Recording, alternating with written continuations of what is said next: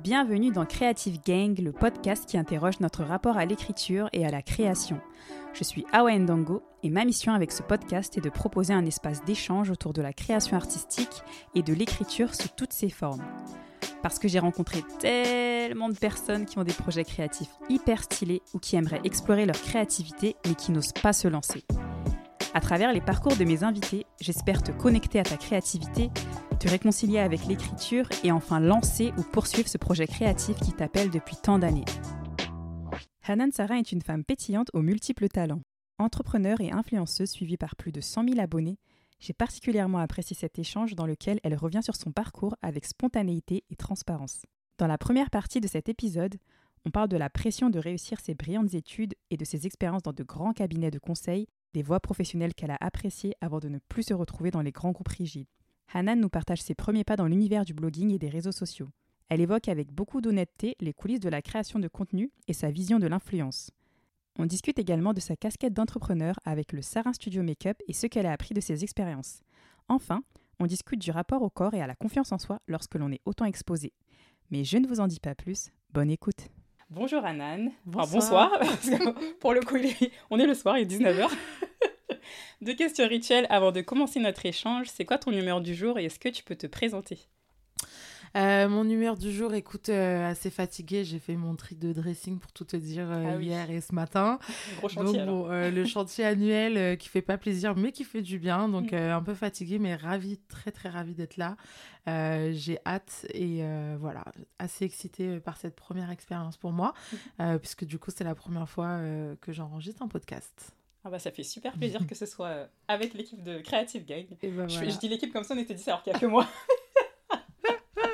Un jour, un jour, ça viendra. C'est que t'as l'ambition pour. C'est ça. en tout cas, ouais, ça me fait super plaisir euh, de t'avoir parce qu'on va parler de sujets passionnants. Alors, euh, comme je l'ai dit euh, un petit peu plus tôt, t'es es entrepreneur, t'es influenceuse, t'es blogueuse, youtubeuse et make-up artiste.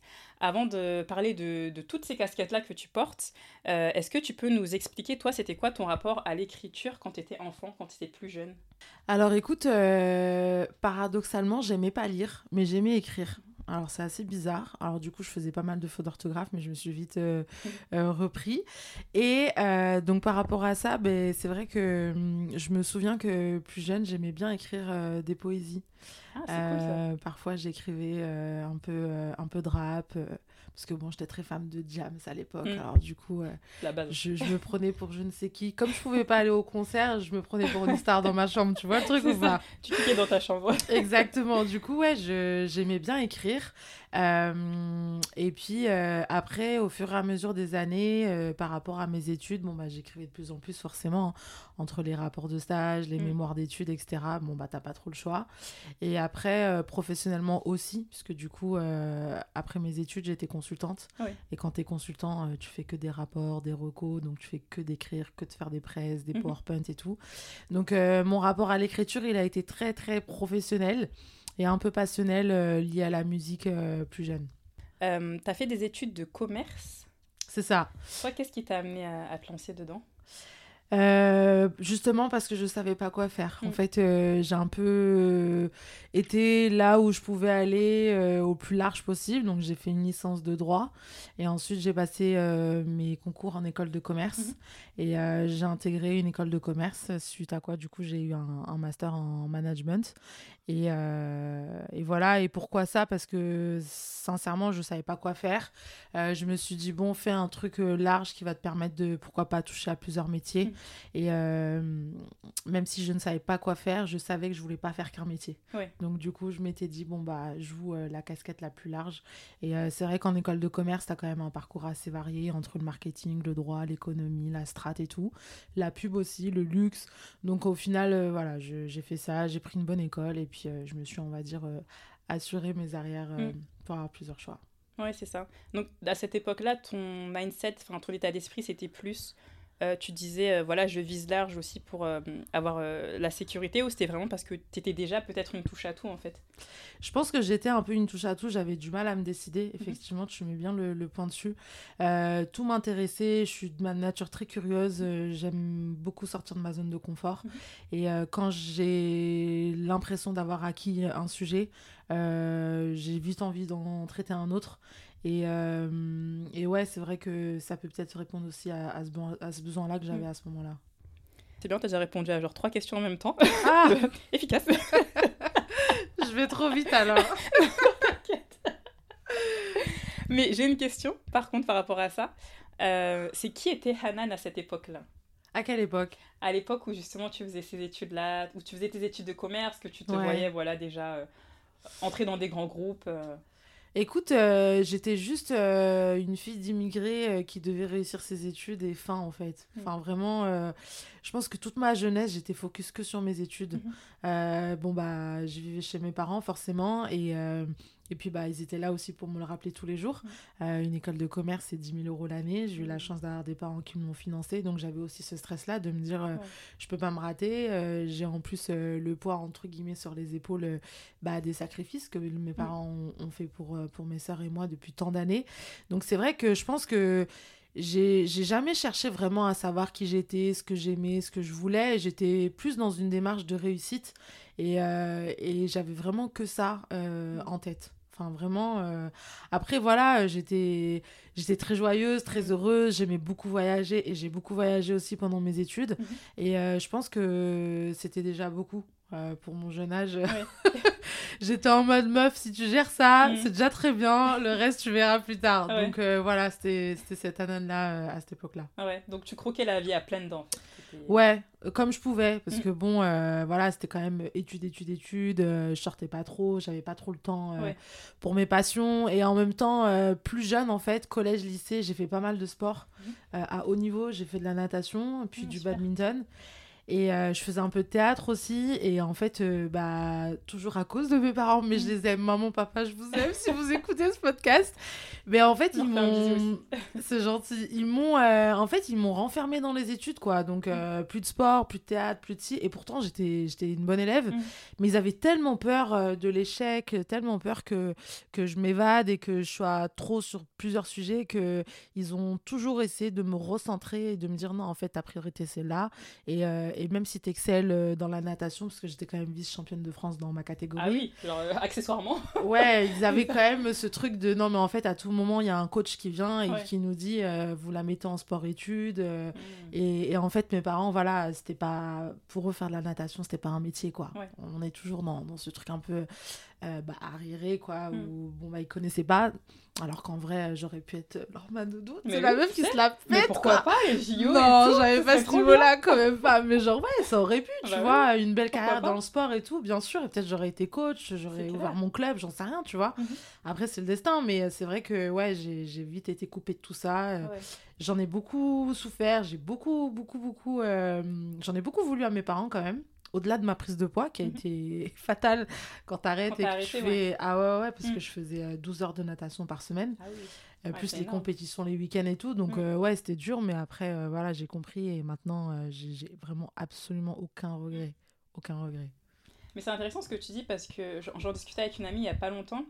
Elle, elle fait du piano aussi depuis qu'elle est jeune. Enfin, elle a toujours aussi pareil, fait énormément d'activités sportives, culturelles. Et euh, elle a dit, plus tu avances dans les études, plus tu coupes tout pour te focus à 100%. C'est vrai que sur, euh, voilà, il faut que j'obtienne mon diplôme. Ça. Alors que, mine de rien, ça peut aussi être euh, bah, source de bien-être et, te permettre de t'évader un petit peu aussi, aussi des cours. Donc, ouais, c'est intéressant d'avoir ce, ce, point de vue-là. Alors, tu as un blog qui s'appelle aujourd'hui, qui est sur ton site internet, donc hanansarin.com. En quelle année tu l'as lancé et pourquoi tu as décidé de partager à la base donc des conseils make-up, puis des tranches de vie, des morceaux de ta vie sur internet? Quelle année! Franchement, je sais même plus. Euh, je sais pas, ça doit faire bien 6 euh, ans, je crois. 6-7 hein. mhm. ans, quelque chose comme ça, je me souviens plus. Parce qu'en fait, anciennement, euh, avant de m'appeler Anan Sarin, qui est mon, ma vraie identité, mon nom de blog, c'était Parisienne MP. Et c'était donc à cette époque-là déjà que j'avais lancé mon blog. Puis ensuite, je l'ai migré sur mon nouveau site Anan Sarin, quand j'ai changé de nom. il y a de ça 4-5 ans déjà. Mhm. Donc ça date de avant. Donc je t'avoue que là, j'ai pas la, tête, la date en tête, mais il me semble que, il me semble que ça doit être ça.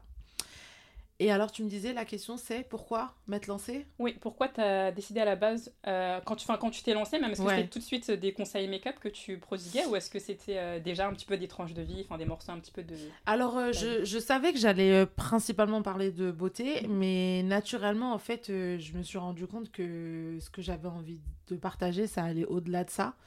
Euh, et comment et pourquoi je me suis lancée, c'est tout simplement grâce à ma grande sœur, en fait, qui, elle, avait un blog de voyage. Mmh. Et je la voyais beaucoup écrire, j'aimais bien le format, etc. Et euh, j'avais juste envie de partager des sujets, mais différents euh, d'elle. Mmh. Et du coup, j'ai tenté, je me suis dit, tiens, je vais me lancer et on verra. Et euh, mais ouais, c'est vrai, c'est marrant que tu me parles de ça parce que mon pauvre petit blog, je l'ai laissé à l'abandon. Mm.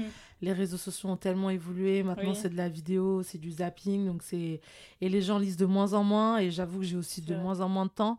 Mais, euh, mais c'est vrai que mon blog, ça a été une grosse, grosse euh, partie. Et le démarrage même de l'influence, c'est grâce à ça que j'ai eu une première communauté et, et qui s'est développée. Et, mais c'est vrai qu'aujourd'hui, mon blog, je l'ai un peu laissé à l'abandon j'ai souvent envie de réécrire et je pense que je vais m'y remettre. Euh, et d'ailleurs, c'est pour ça que mon site est toujours en ligne et que je continue à payer l'hébergement tous les ans. j'espère bien, j'espère de, de, de continuer de ouais, complètement. Exactement. Complètement. Mais ouais, y avait, je partageais tous les sujets parce qu'en fait, euh, tu sais, quand t'es jeune, t'es chez tes parents, t'as pas un pouvoir d'achat exceptionnel. Et, euh, et moi, euh, voilà, je partageais vraiment mes petites expériences de jeune étudiante. Et mm. forcément, après, quand tu finis tes études, que tu rentres dans la vie active, bah, tu vis plus d'expérience et puis tu prends de l'âge, tu as de la maturité, etc. Donc les sujets deviennent forcément plus variés. Donc naturellement, ben, mes sujets de partage se sont élargis jusqu'à aujourd'hui, faire de la déco et de la réno. Mm. Enfin voilà, c'est vraiment, euh, je, partage euh, ce que je vis euh, sans me limiter et, sans rentrer dans une case spécifique. Et pour, pour revenir bah, du coup au, quand tu as, as, commencé à développer justement une communauté sur ton blog, est-ce qu'à à un moment, à cette époque-là, tu te disais c'est possible que tu puisses en tirer des revenus, enfin que tu puisses même en vivre en fait? Euh, pas du tout. Alors là, euh, franchement, non, parce que pour tout te dire, euh, je faisais en moyenne 30 000, 40 000 visites par mois. Mm. Et ma sœur qui avait un blog, elle me disait mais c'est énorme, faut mm, que tu monétises, euh, vends des bannières, fais ci, fais ça et tout. Et franchement, j'y connaissais rien. Mm. Et puis je travaillais à côté, j'étais consultante, je faisais du 50 heures par semaine si ce n'est plus. Donc en fait, je, enfin si tu veux, euh, le revenu c'était pas du tout euh, ma priorité quoi. Mm.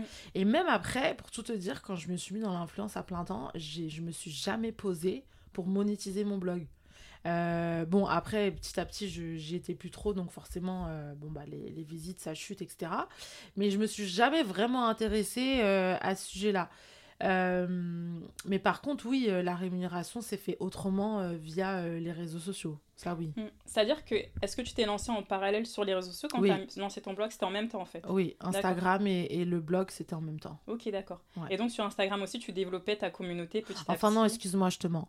j'ai commencé sur Insta et ensuite, j'ai lancé mon blog. D'accord. Et qu'est-ce qui t'a donné envie de passer de d'une plateforme à une autre, enfin de passer Alors parce que sur Instagram, à l'époque, en fait, tu n'avais pas les bios T'avais mm. pas de guide, il euh, y avait, y avait, en fait, il y avait pas grand chose quoi. Il y avait même pas de story à l'époque parce qu'à un moment, Insta voulait racheter Snapchat mhm. et puis bon bah ils ont refusé et donc ils ont créé les stories pour copier, voilà. C'est ça. Comme euh, là avec les réels pour TikTok, mais bon, Instagram ils sont forts pour copier. Au final, ils restent numéro un, mais en tout cas, euh, non non, il y avait vraiment rien du tout et en fait, si tu veux, l'emplacement des bios était très petit.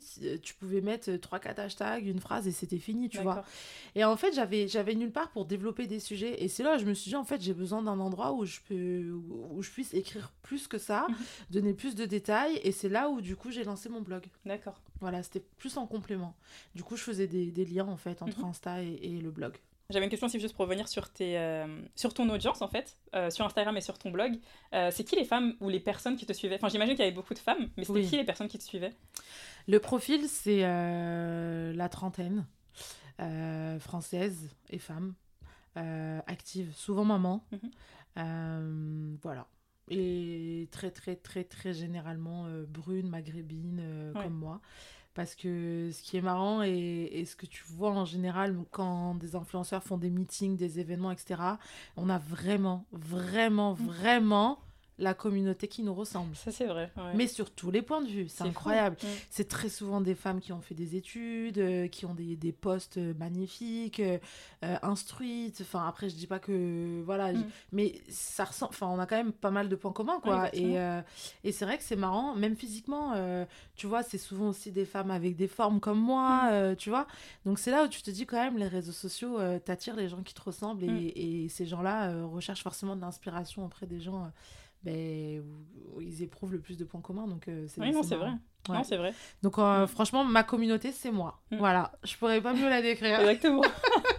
ah, mais c'est intéressant et c'est beau aussi ce que tu dis parce que euh, je trouve que les réseaux, les réseaux sociaux, ça nous a permis d'avoir une porte sur euh, bah, beaucoup plus de représentation pour voilà, les femmes arabes euh, ou, ou, maghrébines qui ont pas forcément, qui, sont, qui apparaissent pas forcément voilà, à la télévision, dans les magazines. Et ça a vraiment permis bah, d'avoir des personnes qui nous ressemblent tout simplement. Donc pour ça, c'est hyper top. on va revenir un petit peu sur, du coup, en fait, quand tu as fait la transition entre euh, quand tu as commencé à te professionnaliser, en fait, et en parallèle, tu étais euh, du coup toujours salarié. Oui. Donc en 2018, euh, tu quittes ton CDI de consultante en stratégie et management des systèmes d'information. C'est les titres à rallonge, j'adore. des cadres, des cadres sup. Dans un gros cabinet. Exactement. tu sais, toi, t'as des titres, ça fait genre deux lignes sur LinkedIn, t'es là, genre. Donc tu quittes un gros cabinet d'audit et de conseil pour monter ta propre entreprise. Et tu racontes dans ton blog à quel point cette décision n'a pas été facile. Donc après 8 ans passés euh, au sein de cette industrie, tu as même, même vécu un burn-out. Et dans ton blog, tu racontes, euh, je te cite, Je gagnais bien ma vie, j'étais cadre, je voyais la fierté dans les yeux de mes parents et je faisais partie de ces personnes qui se rendaient au quartier d'affaires de la Défense chaque matin avec la sensation de changer le monde. Jusqu'à ce que je comprenne que je ne changeais pas le monde, c'était plutôt le monde qui me changeait et jusqu'à me détruire. J'étais devenue victime du système jusqu'à ne plus tellement réfléchir. Et là, je continue. Lorsque j'étais étudiante en école de commerce, c'était la course au meilleur stage, puis la course au meilleur poste dans la meilleure boîte possible, puis une fois y être rentrée, ce fut la course à la promotion, à la meilleure prime, au meilleur projet, puis la course au rôle de manager. Je voulais avoir une équipe à piloter et la plus grosse qui soit. Et ça n'en finissait plus jusqu'à ce que mon corps me dise stop. Euh, donc j'imagine que ça n'a pas dû être une époque euh, simple pour toi. Comment ça s'est manifesté ce signal d'alarme euh, qui a été lancé par ton corps finalement? Et est-ce que tu as reçu du soutien de ta famille, de tes proches et de ton mari? Bah, à cette époque-là, je n'étais pas mariée, du coup, mm. mon mari non, et ma famille non plus, parce qu'en réalité, j'en ai jamais parlé. Mm. Ma famille a découvert ben, ce que je ressentais à la lecture de mon article, comme toi tu l'as fait. Mm. Euh, c'est vrai que je suis très pudique dans, dans mes problèmes, dans, dans mes épreuves. Euh, je me dis que c'est les miennes et que je ne dois pas les imposer aux autres. Et euh, j'ai toujours ce truc aussi de me dire, ça serait un échec de dire que ça va pas. Euh, et, et, surtout, je pense que c'est aussi l'incompréhension de se dire, euh, tu t'es battu pour avoir la place que tu avais, parce que les process de recrutement sont très compliqués. Et au final, tu es dedans, bah maintenant, euh, enfin, faut y aller, quoi. Mm. Tu vois, tu vas pas laisser tomber, etc. Donc euh, franchement non, j'étais prise, euh, j'étais prise dedans et, c'est vraiment euh, une spirale, une secte mm. où on t'explique pas les règles mais tu les comprends et en fait tu rentres dans le, le, moule et tu vas quoi mm. et tu te poses pas forcément les questions. et alors comment est-ce que je me suis rendu compte que ça y est j'en pouvais plus? Je pense que c'est quand tu réalises que t'es qu'un numéro euh, mm. dans une société. Euh, que l'humain, euh, c'est uniquement pour faire bonne figure auprès des RH et qu'en réalité, t'es qu'un numéro et personne n'est irremplaçable. personne te retiendra le jour où tu donneras ta démission parce qu'il y a des gens qui font la queue dehors, surtout quand c'est un Big Four. voilà, c'est et c'est réel, tu vois. Mm. La société a très bien fonctionné avant moi et elle fonctionne encore très bien aujourd'hui. Donc en fait, quand tu te rends compte que en réalité, t'es minime et que tu sauves pas des vies, mais en fait, tu te remets vraiment en question et tu te dis, mais en fait, à quoi je sers? Qui je suis? Est-ce que ce que je fais, ça me plaît? Est-ce que j'ai l'impression d'évoluer, etc. Et j'en avais pas la satisfaction. Mm. Euh, donc ça, c'est le premier point. Et le deuxième point, euh, là où vraiment je me suis rendu compte que euh, ça allait plus, c'est quand t'as pas la reconnaissance de tes supérieurs. Mm. Moi, ça, c'est quelque chose qui m'a rendu malade. Euh, tu sais, quand tu, donnes tout, tu bosses à, pas d'heure, que tu te lèves à 5 heures du matin pour rebosser ta réunion de 9 heures du matin, que tu as déjà bossé la veille jusqu'à minuit. Enfin, faut se rendre compte, le, le, le milieu du conseil, du consulting, c'est mm. un milieu très, très, très difficile. Mm. Et, et quand j'en parlais avec des potes, je leur disais, mais les gars, euh, on est des esclaves intellectuels. Vraiment, je, je l'amenais à ça. Et, euh, et c'est fort de comparer ça à, à de l'esclavagisme parce que c'est quand même un truc euh, énorme, tu vois. Mais c'est vraiment ce que je ressentais. Mm. Et, euh, et voilà, et franchement, euh, mis ça de bout en bout, euh, en plus du fait que ben, t'as plus de vie sociale, que quand t'as des dîners le soir, tu les annules parce que t'es pris au taf, parce que tu prends ton sac de sport, tu prévois d'aller à la salle de sport après le boulot. Mm. Au final, tu rentres avec ton sac de sport parce que tu n'as pas eu le temps d'aller au sport, etc., etc. Bah, tu te rends compte qu'en fait, tu, tu vis plus pour toi. Mm. Tu vis plus pour toi. Sauf que en parallèle, ben, tu continues quand même parce que tu te dis que c'est normal, que tu as fait toutes ces études et que tu as, travaillé toutes ces années pour ça. Mm. Et, euh, et voilà, et jusqu'au moment où moi j'ai eu la chance d'avoir une issue de secours, euh, qui du coup a été euh, l'influence. Mm. Et ça m'est tombé dessus comme ça. Et voilà, donc un jour je me suis dit, bah tu sais quoi, t'es plus heureuse. Mm. T'as en plus la possibilité de faire autre chose en parallèle. Ça commençait à prendre pour moi. J'avais de plus en plus d'opportunités au point où j'utilisais tous mes RTT pour bosser sur euh, Mm. l'influence et, et remplir du coup mes contrats avec les marques. Et à ce moment-là, t'étais moment-là, déjà j'y suis rémunéré, chill. en fait, t'arrivais à te rémunérer Oui. avec tes, activités oui, oui, je faisais, euh, je faisais Mm. ça en parallèle pendant bien un an. Mhm. Alors c'était minime, hein, tu Mm. vois, mais je m'étais dit, bon, euh, un, un petit salaire de 400-500 euros, c'était vraiment rien du tout. hein. Mais je me suis dit, euh, je vais essayer de négocier une rupture co, euh, j'aurai peut-être mon chômage et si je l'ai pas, tant pis. De toute façon, je suis chez mes parents, j'ai pas de loyer, j'ai pas de gosse, j'ai rien. Euh, donc voilà, on verra ce que ça donne. Et de toute façon, euh, si je gagne pas beaucoup avec l'influence, eh ben, ce sera une raison de plus de m'investir x2, x4 pour que ça en devienne mon, mon gagne-pain. Ouais. Voilà, tout simplement. Ah, donc t'étais vraiment décidée et tu t'es dit, euh, voilà, Ouais. je me lance. euh, Ça a mis du temps, hein. j'ai mis plus de six mois à me décider à me lancer. C'est pas facile de lâcher son CDI, tu vois. Euh, mais ouais, ça a mis du temps et puis j'ai lâché. Et pour le moment, je touche du bois, mais je suis encore là-dedans Ouais, et je compte pas retourner dans le conseil d'ici tout. ouais, j'imagine aussi. C'est pas impossible que j'y retourne, hein, parce qu'attention, moi, le métier, j'ai adoré. hein. Ah, c'est bon, ça- bon à savoir ça. Ah Ouais. oui, oui, moi, es je- pas euh, Ah non, pas du tout. D'accord, c'est plus peut-être les entreprises dans Ah oui, lesquelles oui, tu te moi c'est le, c'est le système, c'est Ouais. euh, voilà, c'est c'est les heures, c'est la pression que tu avais, c'est euh, le manque de reconnaissance, c'est toute, toute cette compétitivité entre les collègues, l'hypocrisie du milieu du travail. En fait, moi je suis une personne hyper entière et je, je supportais pas en fait cette atmosphère-là. Elle était toxique pour moi et voilà, mais après le métier en lui-même, moi j'adore. Mm. J'ai fait des, des, des projets incroyables, Ouais. j'ai appris des choses dingues. Euh, et voilà, et la richesse du conseil, c'est que quand tu termines une mission, tu vas dans une autre. Mhm. Et forcément, tu changes de secteur d'activité, etc. Donc, non, non, c'était hyper intéressant et, et super épanouissant. Ouais. Bah, c'est bon à savoir de, que tu vois, ça t'a pas écœuré euh, parce que ça aurait pu. Ouais, ça mais du aurait coup, c'est intéressant. Non, de demain, euh, je pourrais refaire du conseil, mais à mon compte, par Ouais. contre, tu vois. D'accord. Je serais freelance. Selon je, tes règles, Je ouais. retournerai Exactement. pas, voilà. Je Je te comprends. retournerai pas euh, dans un cabinet. Ouais. Je te comprends.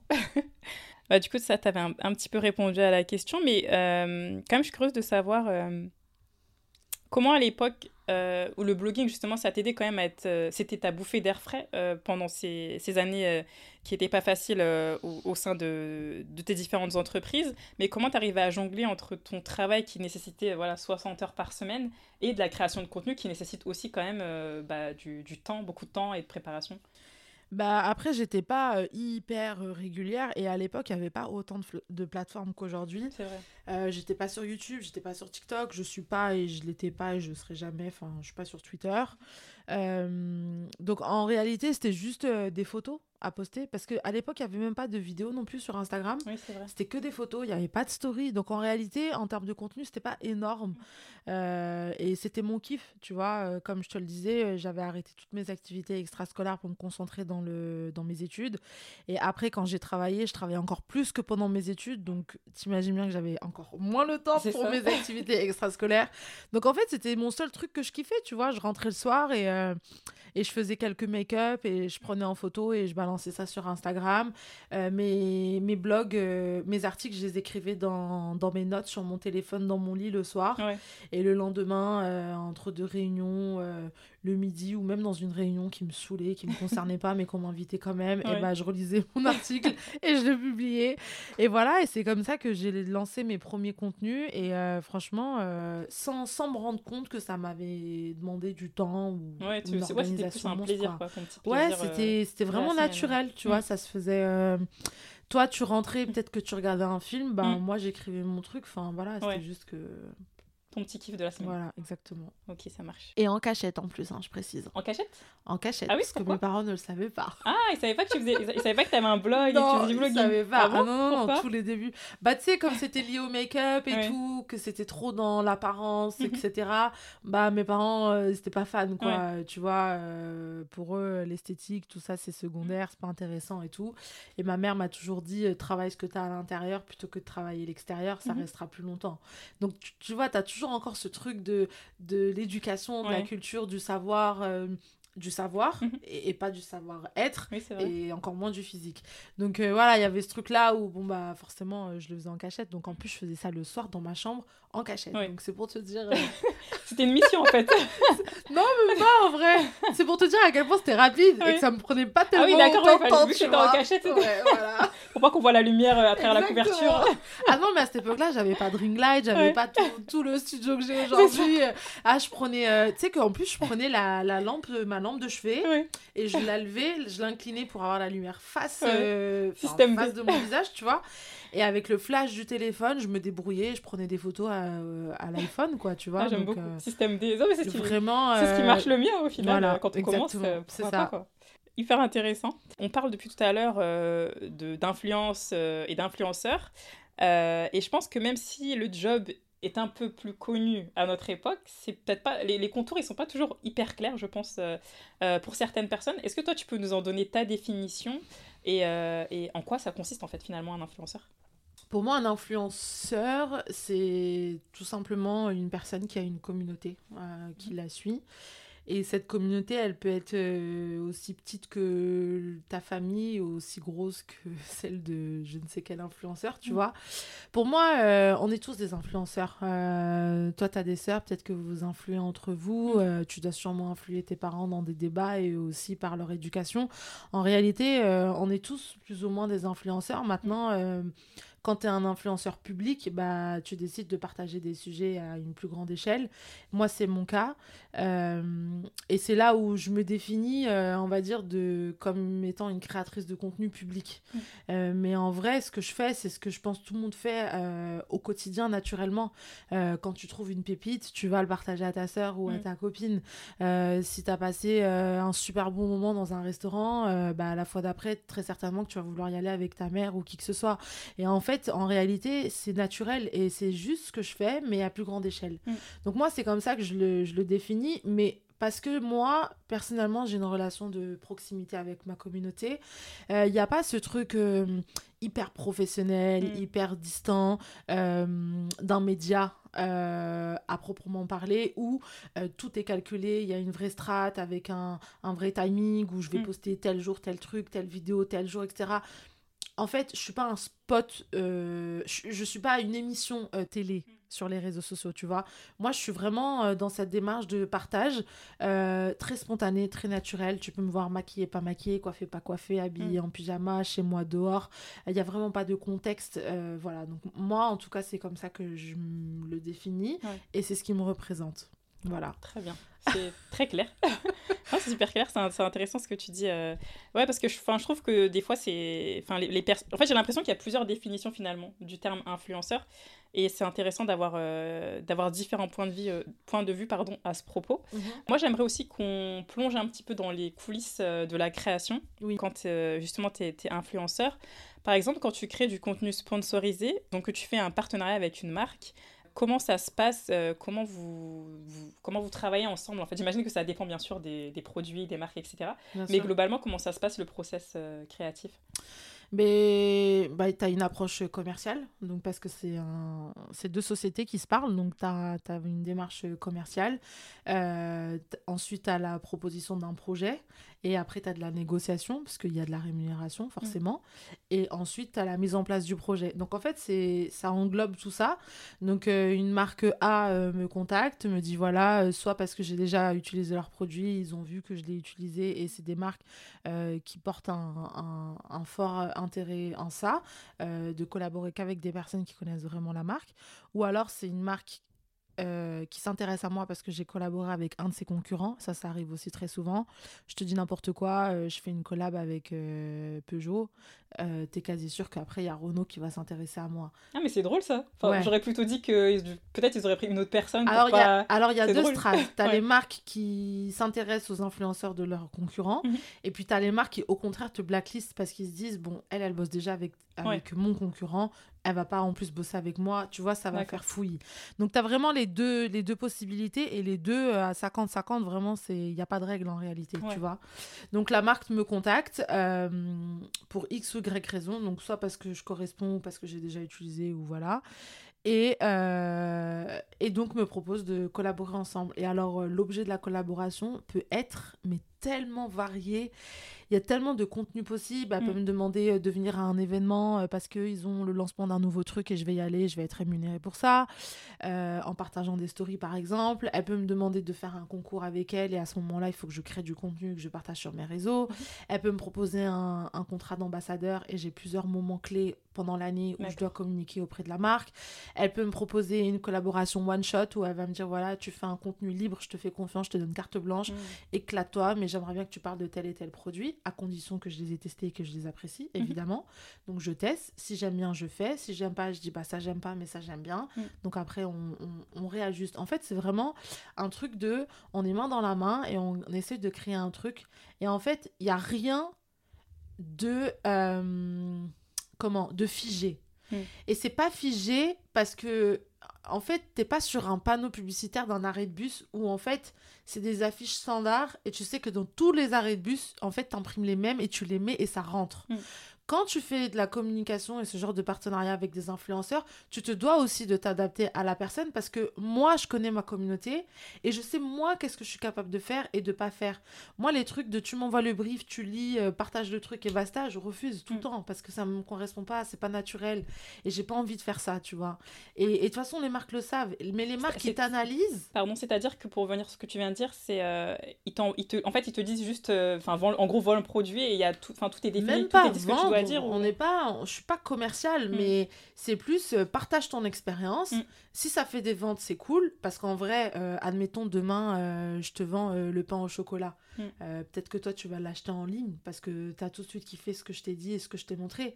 Mais peut-être que tu vas pas l'acheter, tu préfères aller l'acheter en magasin parce que tu veux le voir, tu veux le toucher, tu veux le sentir. Donc en réalité, tu peux très bien acheter tout de suite grâce à mes stories, mais aussi dans une semaine parce que tu préfères aller en boutique ou dans un mois parce que ce mois-ci c'est la tu t'as pas de thune et qu'en mm. fait tu veux attendre, tu vois. Ou peut-être même pas toi, mais peut-être que toi tu vas le conseiller à ta soeur parce que tu sais que ta soeur elle le veut ce pain au chocolat. Donc en fait tu seras l'intermédiaire. Enfin tu vois, il y a plein de manières en fait d'influencer qui fait que tu peux pas caractériser euh, la collab uniquement euh, sur euh, le placement à l'instant T mm. où je le fais tu vois. Les répercussions sont beaucoup plus, beaucoup plus difficiles à, chiffrer et ça va, et ça, ça va au-delà de ça, tu vois. Donc voilà, du coup, tu, bah, tu, tu, tu, négocies avec la marque sur le contenu à faire, sur le projet, sur les montants, les tarifs, les dates de publication. Il y a des marques qui te demandent d'envoyer le contenu avant pour qu'elles le voient. Et puis, tu as des marques qui disent euh, publie et je te fais confiance et mm. qui demandent même pas de revue, tu vois. Et ensuite, bah, tu envoies tes factures, tu fais un reporting, on a les stats de, des retombées qu'il y a eu, etc. et tout. Et puis voilà, et après, bah, tu as des relations euh, qui s'inscrivent sur du long terme, mhm. où les marques renouvellent euh, souvent euh, les collaborations avec toi. Et puis tu as des marques qui bossent avec un one-shot.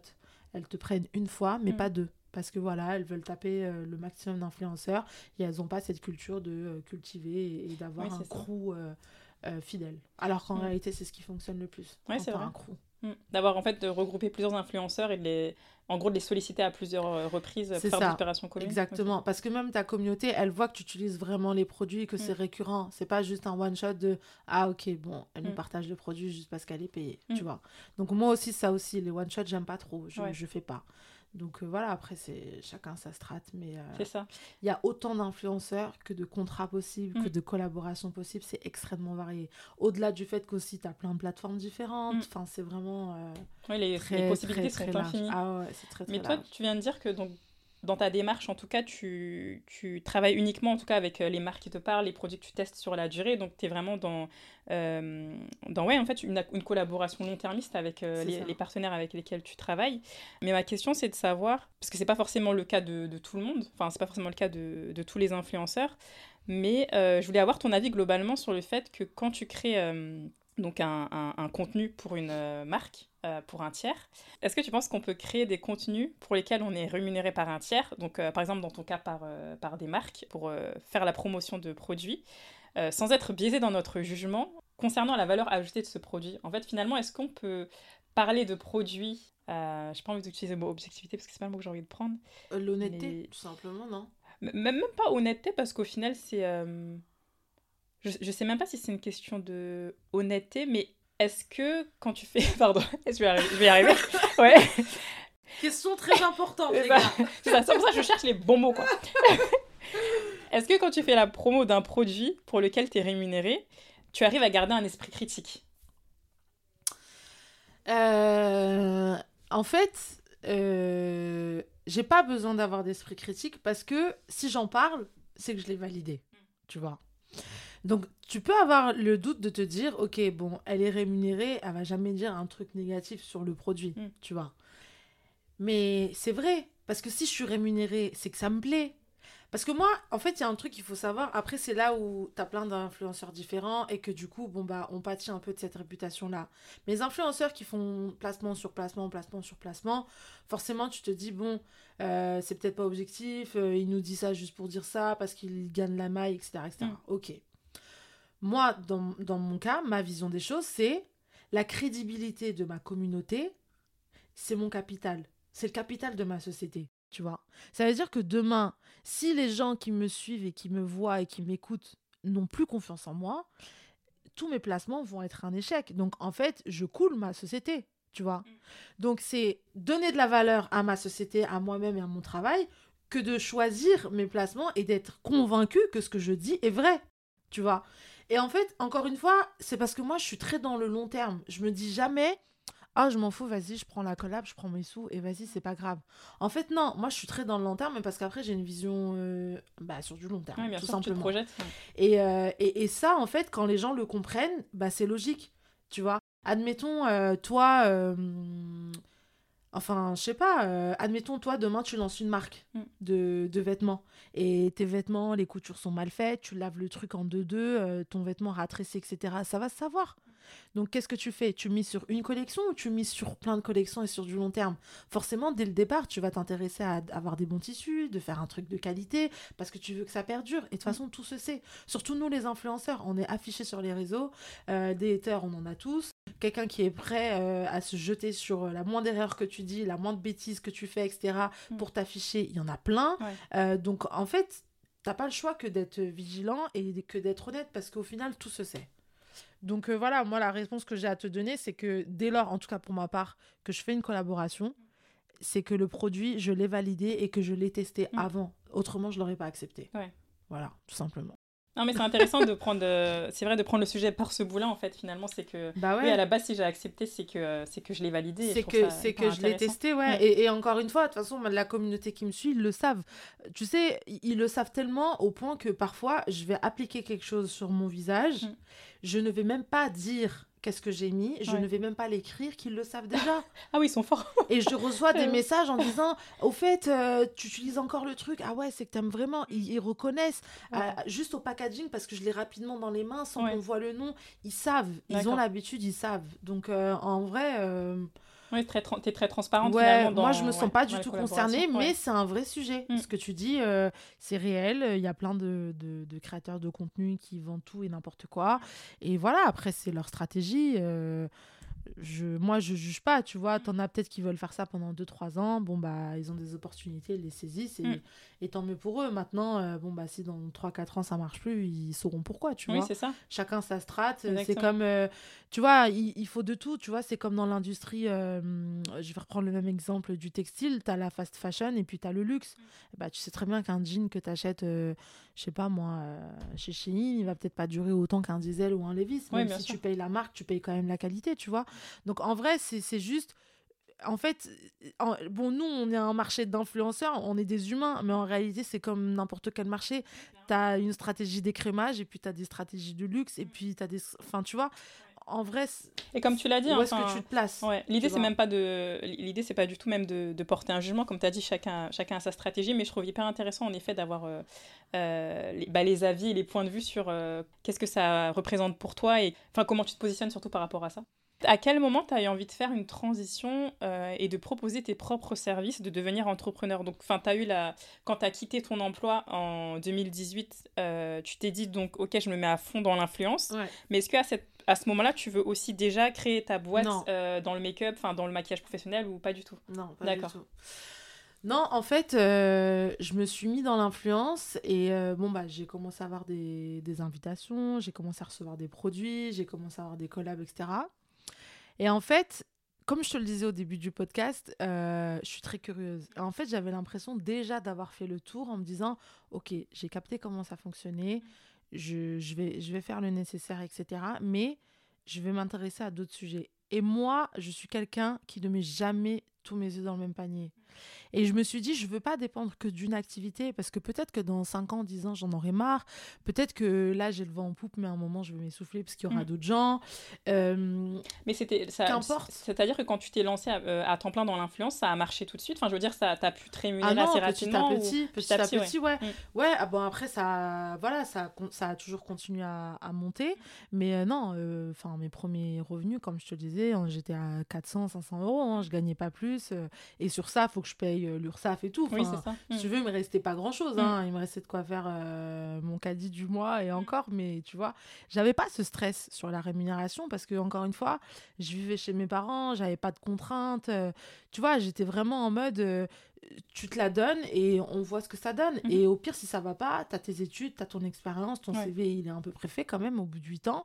J'étais confiante, tu vois, pour reprendre un taf. Donc en vrai, j'avais pas du tout ce stress-là et c'est une chance, tu vois, j'avais pas ce stress-là sur la rémunération. Mais oui, la rémunération, on va dire, au bout de au bout d'un an, euh, j'ai pu me faire un, me dégager un SMIG, mais donc ça s'est fait vraiment euh, très progressivement, tu vois. Euh, et alors, du coup, au bout d'un an, je me dis, OK, très bien, bon, moi, je vois à peu près comment ça marche, l'influence, etc. Je sais vers où je vais aller. Et je me suis dit, mais je veux aller plus loin. Euh, plus loin. Pourquoi? Parce qu'en fait, euh, tu sais, quand tu donnes des conseils sur les réseaux sociaux par rapport au make-up ou autre, tu as quand même des gens qui vont te réécrire derrière en te disant J'ai pas très bien compris tel truc, euh, est-ce que tu pourrais filmer de plus près? Je vois pas bien tel truc, etc. Et en fait, je me suis rendu compte qu'il y avait un vrai besoin d'accompagnement par rapport aux cours et aux prestations make-up. Et de là, je me suis dit Bah, tu sais quoi, pourquoi pas faire des masterclass? Et comme ça, moi, ça va me permettre aussi de choper encore un dire, un, mm. un nouveau marché. Voilà, de l'événementiel. Et de là, j'ai commencé. Je me suis dit, tiens, je vais commencer et tout. Donc, euh, du coup, j'ai fait mes premières masterclass euh, qui ont bien fonctionné. Mm. Et de là, je me suis dit, bah, je vais aller encore plus loin. J'ai envie de faire des cours d'auto-make-up, des prestations, etc. Mais il me faut un lieu pour ça. Et de là, je me suis dit, bah, tu sais quoi, toutes mes économies. Et c'est là où vraiment, tu as le truc de l'entrepreneur qui. Vraiment, tu as ça dans les veines ou je crois que tu l'as pas. Je sais pas si ça s'apprend, mais quand je te dis que 100% de ce que je gagnais, je le réinvestis, je le réinvestis, c'est jusque, jusque peut-être euh, il y a encore quelques mois. Il y a encore quelques mois. Tu sais, euh, moi, quand j'étais plus jeune, mon père, il me disait toujours, quand tu gagnes 10 euros, c'est 10 francs à l'époque. Mm. Oh là là, je me sens vieille, je parle en francs. Alain, tu J'ai connu aussi. on, a connu, on a connu les francs. ok, ok, on va parler en euros là. Vintage, c'est vintage. Il me disait genre, si tu gagnes 10 francs, tu, tu mets 6 francs de côté hmm. et tu en utilises que 4. Et en fait, quand je, quand je monte, je suis rentrée dans le monde du travail et même après, euh, quand j'ai monté mes boîtes et tout, je me suis toujours dit, tu gagnes de l'argent, tu dois réinvestir. Ouais te dis pas tu vas te faire plaisir ou je sais pas quoi et tout. On s'en fout du salaire, on s'en fout de tout ça. Tu prends de l'argent, tu réinjectes et c'est que comme ça que ça va grossir. Mm. Et du coup, j'ai réinjecté dans de l'événementiel parce que bah, ça coûte, tu vois. faut louer les salles, prendre des agents de sécurité, payer la régie, les hôtesses, la décoration, le traiteur. Ah oui, tu, tu finançais absolument tout ah, en je finançais tout. Parce qu'à ce moment-là, tu n'as pas utilisé. Euh, euh, est-ce que tu n'as pas eu l'idée peut-être de tu vois, de faire, je sais pas, des partenariats avec certaines, certaines, certaines marques avec lesquelles tu avais travaillé, par exemple, de faire des non, tu parce que partenariats. Mes, premières masterclass, il mm. fallait que je fasse mes preuves. Euh, pour vendre un partenariat, les marques, il faut qu'elles aient un, un, truc sur quoi s'appuyer, tu vois. Moi, j'avais encore toutes mes preuves à faire. J'étais encore petite. À l'époque, j'avais peut-être 50 euh, 000 abonnés, quelque chose comme ça, ce qui n'était pas énorme. Euh, et, et, en plus, à l'époque, on s'intéressait pas aux micro-influenceurs comme on s'y intéresse aujourd'hui. Avant, on donnait du crédit aux gens qui avaient des communautés énormes, tu vois, euh, parce que aussi l'influence était moins connue. Mais euh, non, non, pas du tout. Je, je, finançais tout toute seule. Et euh, par contre, j'avais des partenaires. les marques m'envoyaient des produits. Du coup, j'avais de quoi offrir des goodies à, à, celles qui venaient, etc. Et tout. Mais non, non, je finançais tout toute seule. Et jusqu'à aujourd'hui, j'ai pas d'investisseur. Je fais tout toute seule. Ah, mais c'est super ça. C'est génial comme, comme approche parce que bah c'est pas évident de. Franchement, non, c'est pas évident. Après, voilà, j'ai fait une, deux, trois, quatre, cinq masterclass. Après, le Covid euh, m'a arrêté, ah comme tout le monde. Euh, plus d'événementiel. Et, euh, et, en plus de ça, l'année avant le Covid, je me suis dit, ben, je vais aller plus loin. J'ai du coup ouvert mon studio make-up, dans lequel, du coup, je reçois bah, du public pour donner des formations, etc. Et après six mois de travaux, quatre mois d'ouverture, fermeture pour le Covid. Ah pendant un an et demi. Donc pendant un an et demi, mon studio est fermé. Pendant un an et demi, j'ai pas de masterclass. Ah et là, bah, t'es dans le mal, quoi. Tu te dis, ah ouais, merde. En fait, là, j'ai investi toutes mes économies et je sais même pas si je vais pouvoir les rentabiliser, tu vois. Donc, tu as ce stress. Et là, tu te dis, mm. Heureusement, je mets pas tous mes œufs dans le panier. Parce que du coup, il restait l'influence. Et euh, comme toutes les boutiques étaient fermées, toutes les stratégies des, des boîtes euh, dans les services marketing et communication, c'était de revirer tous les budgets euh, comme de rue, magasins, etc. dans le mhm. digital. Donc il y a même des marques qui s'en foutaient des réseaux sociaux, ils se sont tous mis à faire des lives, ils se sont tous mis à faire des trends et tout.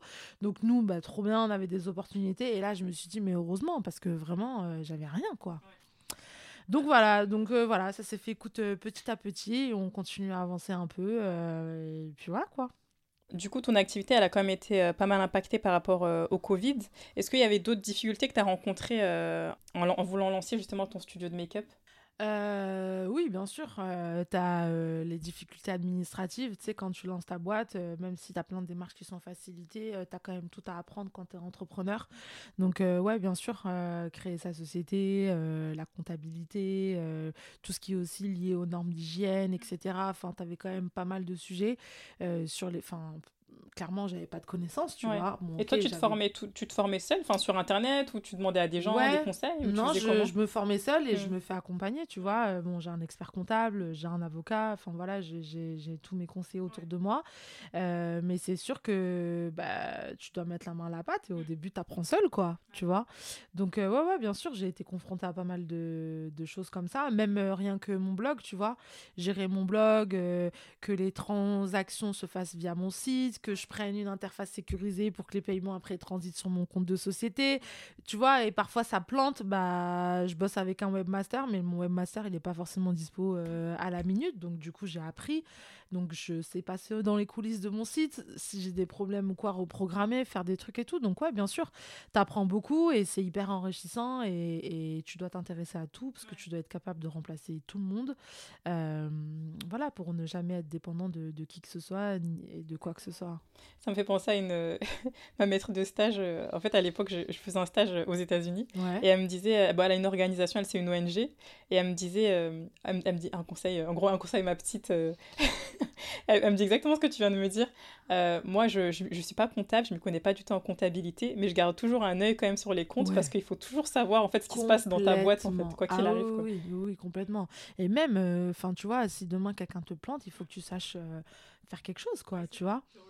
Et, et, ouais, cet exemple-là, il est même dans, dans tous les métiers. Un, patron de boulangerie, il a intérêt à savoir faire la caisse, mm. comme préparer des salades, des sandwichs, et comme mettre une fournée, enfin, comme lancer une tournée, tu vois. C'est c'est comme ça. Quand es, je pense que quand tu es entrepreneur, chef de société, il faut que tu saches tout faire euh, bah, avant de pouvoir euh, former, reprendre ou manager des, des gens. Il faut que tu sois passé par là parce que sinon, tu n'as pas non plus de crédibilité oui, euh, auprès de tes employés. Donc, Complètement. Tu as une chaîne YouTube et tu partages aussi sur tes réseaux des contenus vidéo. Tu dis dans ta présentation sur ton site internet que tu t'es tourné vers la vidéo car comme tes choix de vie, elle permet de sortir de ta zone de confort, s'aimer soi-même, prendre des risques et donner du bonheur aux autres. Est-ce que tu as eu confiance en toi tôt dans ta vie ou est-ce que c'est quelque chose que tu as construit euh, au fil du temps? Euh, C'est quelque chose que j'ai construit euh, malgré moi en fait. On va dire que, bon, après, le, la question de ma chaîne YouTube, ça revient à ce que je te disais à chaque fois, c'est que moi, dès que j'ai acquis un truc, j'ai envie de faire autre chose. Donc le blog, c'est bon, j'étais à l'aise, je me suis dit, bon, vas-y, tu sais quoi, je vais aussi tester le format vidéo. Donc, euh, va t'équiper en lumière, en caméra, en micro. Euh, les... En plus, tu fais pas les choses à, petit, tu commences direct. Euh, ouais, le montage, le ci, le ça et tout.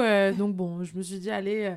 Et puis, tu sais, ça me permet aussi de, de me nourrir, de, intellectuellement aussi de, de m'éveiller, à tester des nouveaux trucs, à apprendre des nouveaux trucs. Parce que forcément, quand tu bosses seul, t'as pas ton collègue à côté qui va t'apprendre un truc ou enfin tu vois t'es pas t'es pas drivé par euh, ta société. Ta société c'est toi. Donc en fait t'as intérêt à faire des trucs parce que sinon t'évolues pas tu vois. Et, euh, et, après en vrai c'est parce que j'ai pas le choix aussi tu vois. Il faut que je me développe sur plusieurs plateformes. Donc euh, voilà. Mais j'allais te dire c'est malgré moi parce qu'en fait depuis toujours on a toujours essayé de m'écraser. Mmh. Euh, dans ma scolarité et tout. moi, j'ai la chance d'avoir grandi dans des beaux quartiers et du coup, pas dans la mixité. Donc, moi, j'étais tout le temps euh, la seule rebeu euh, de la classe, tu vois. Il y avait quasiment jamais de noirs. Peut-être un et encore, mm. on était les deux phénomènes de la classe, tu vois. Donc en fait, j'ai pas grandi dans la mixité et du coup, j'étais la différence. Mm. Et j'ai toujours été la différence, tu vois. Et au point où, où euh, comme j'étais la différence, et eh ben, j'étais d'office, qu'importe ce que je disais, qu'importe ce que je faisais, dans les quotas euh, de ce qui n'allait pas. Hmm. Donc, euh, dès qu'il y a quelque chose qui n'allait pas en classe, bah, j'étais fautive alors que parfois j'avais rien à voir. Euh, dès qu'il s'agissait des orientations, et eh ben moi, il fallait qu'on me mette euh, en professionnel. Alors attention, hein, je ne dénigre absolument pas mm. voilà, les orientations, mais on sait comment ça se passe. Mais pourquoi en fait J'ai un bon niveau, j'ai envie d'aller de faire un cursus général. Pourquoi vouloir me mettre en professionnel? Et avant ça, on a même voulu me mettre en SECPA. Ah oui, non mais... C'est terrible. et, et, le problème, c'est qu'en fait, il a toujours fallu que je me batte, fois 2, fois 3, fois 4. Mm. Il a toujours voulu que, il a toujours fallu que je prouve que j'étais capable euh, et, et, que je me défende et que je justifie par A plus B et que je justifie à l'école et à la maison. Parce que du coup, moi, mes parents, ils étaient toujours à écouter ce que les profs disaient. Mm. Et, euh, et, du coup, en fait, j'avais deux combats à chaque fois. Euh, et, et, ça, ce genre de cette situation-là, ben, m'a rendu ce que je suis aujourd'hui. En vrai, j'avais pas le choix. C'est soit euh, ben, je me laisse aller et j'écoute ce qu'on me dit alors que je sais que c'est faux, ou alors je fais face euh, à la situation et je fais preuve de caractère et je vais là où j'ai envie d'aller, tu vois. Et je pense qu'en fait, c'est tout simplement parce que j'avais pas le choix. Et, et vraiment, euh, c'est marrant parce que je m'en suis rendu compte il n'y a pas si longtemps que ça. on me pose souvent la question, tu vois, même quand je croise des abonnés et tout me disent mais comment tu fais genre pour être tout le temps déter, euh, faire les trucs, etc. et tout. Euh. Et en fait, je leur dis la vérité, c'est parce que j'avais pas le choix, tu vois. J'avais pas le choix. Et, euh, voilà, je pense que c'est la meilleure réponse que je pourrais te donner. Donc au final, euh, c'est là où tu te dis, euh, dans chaque épreuve euh, réside un bien. Et peut-être bien que si j'avais pas été la différence et, la minorité dans, pendant toute ma jeunesse, bah, peut-être bien que je serais pas ce que je suis aujourd'hui. Donc voilà, je préfère en... j'ai préféré en faire une force qu'une faiblesse, tout simplement. Ouais, non, mais ça demande énormément de courage et et, ça me touche pas mal ce que tu dis, tu vois, par rapport à tes expériences euh, dans le milieu scolaire, euh, que tu as dû te battre. Euh, enfin, en fait, il fallait à la fois que tu réussisses à convaincre le corps professoral qui te disent non, tu dois aller dans ce type de filière-là, et, et, à la fois tes parents qui, sa qui savent pas exactement, en fait, où est-ce que ça va te mener, et que du coup, faut confiance au professeur. mais je pense que, ouais, j'imagine que tu as dû grandir hyper vite aussi, même ça demande énormément de maturité aussi. Euh, de ne pas se laisser influencer parce que les adultes te disent que tu devrais faire à, ton jeune âge, tu vois, c'est vraiment euh, C'est vrai ce hyper que tu touchant. Dis. Je pense que j'ai grandi euh, plus vite que, que ce que je ne devais. ouais, ça c'est sûr. Je vous avais prévenu, cette conversation est passionnante. Je vous donne rendez-vous la semaine prochaine pour la seconde partie. Si tu as apprécié cet épisode, la meilleure manière de nous soutenir, c'est de t'abonner sur ta plateforme d'écoute Apple Podcast ou Spotify, de mettre 5 étoiles et de nous laisser un commentaire. On est aussi présent sur les réseaux sociaux Instagram et TikTok, YoCreativeGang. Je compte sur toi pour t'abonner et partager à ton réseau, tes amis, ta boulangère, ta famille et toutes les personnes à qui ça peut faire du bien. À très bientôt!